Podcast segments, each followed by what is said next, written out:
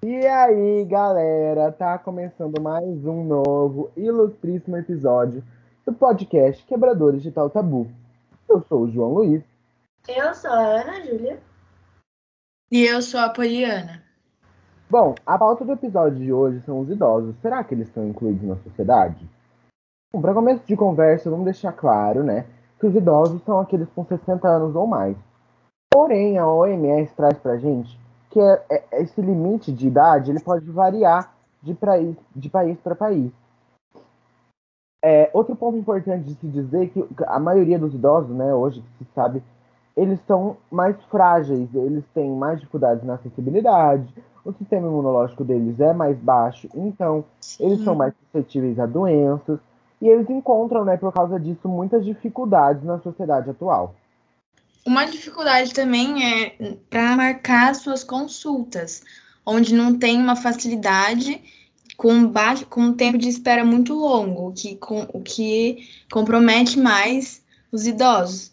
E um ponto bom para falar também é que os transportes públicos eles são sim adequados para os idosos, porém só é tipo a sociedade atual ela não respeita e acabam ocupando esses locais nos transportes direto a gente ouve, ouve falar, né?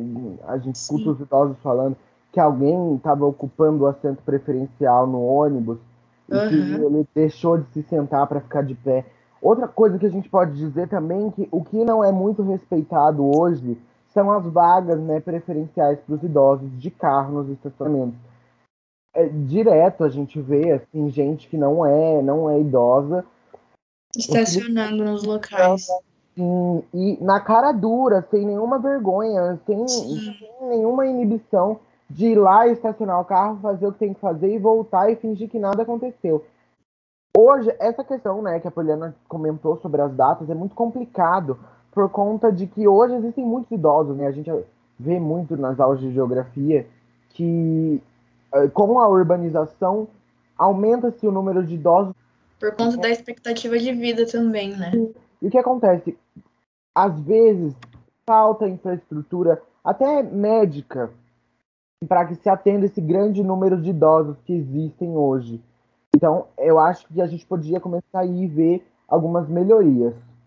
Sim. Sim, uma das melhorias que a gente pode acrescentar são a implementação de políticas públicas no nosso dia a dia. A, como a Poliana já disse, que já existe acessibilidade nos transportes, mas a gente tem que intensificar que se tá ali, é, tem a plaquinha que é para os idosos, para que haja o respeito, para que as pessoas do dia a dia vejam e, tipo, possam dar mais atenção. Sim, eu acho que muito disso vem hoje no Brasil de uma formação cultural de não ter o respeito com Sim. as civilizações, civilizações não, com a população mais velha.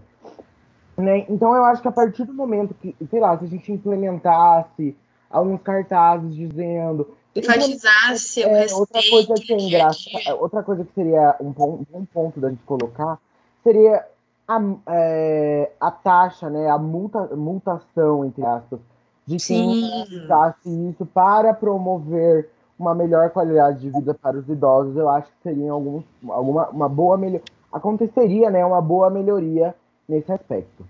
Sim, a gente também deveria ter um estímulo maior para os idosos do convívio social, porque um dos fatores que mais prejudicam os idosos é o isolamento e que pode é, provocar depressão, doenças mais graves como demência. Eu acho que também podia ter esse, esse estímulo para participa participação dos idosos no, em grupos de dança, é, bingo, caminhada, e para aqueles também religiosos, para que vão à igreja, para ter esse convívio que pode evitar muitos problemas futuros para os idosos.